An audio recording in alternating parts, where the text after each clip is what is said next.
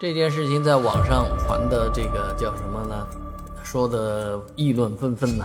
啊，是说的是什么事儿呢？就发生在上海啊，一位四十二岁的儿子还没结婚，现在干脆不找工作了，全职在家啊伺候两老。两老的退休金加起来有一万多块钱啊，给这个儿子发了五千块钱的工资啊。虽然这五千块钱不多，但是儿子现在。专心在家里面伺候两老了啊，很多开销不必要的社会开销也减少了，所以，呃，算下来呢，五千块钱还是生活的还挺不错的。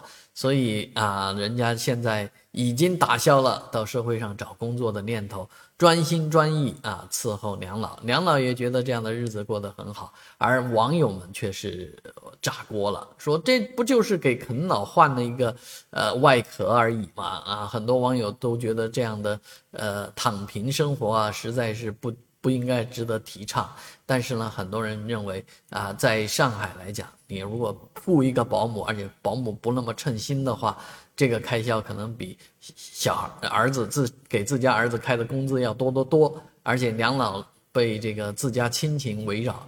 啊，所以这个这某种程度讲，这不是家庭问题，而是社会问题。现在的社会问题就是，尤其在上海来讲啊，退休的两老如果都健在的话，这个退休的收入是真的蛮高的，比这个上班呃正常上班的人可能要多得多。所以啊，那你如果能够拿着养老的这个生活费来开销的话，啊，当然应该是主动的在家长身边啊，这样。一家人生活在一起都是蛮开心的。当然，这位这个事情比较呃独特的事情是，这位男士呢，这位先生呢是并没有结婚，四十多岁了也没有结婚，所以也没孩子，没有自己的家庭啊。那跟老人在一起相依为命，当然是很开心的事情。但是大家不由得为他的未来啊担忧起来。毕竟两老毕竟会故去啊，应该也会先于他故去啊。所以这个说到将来来讲。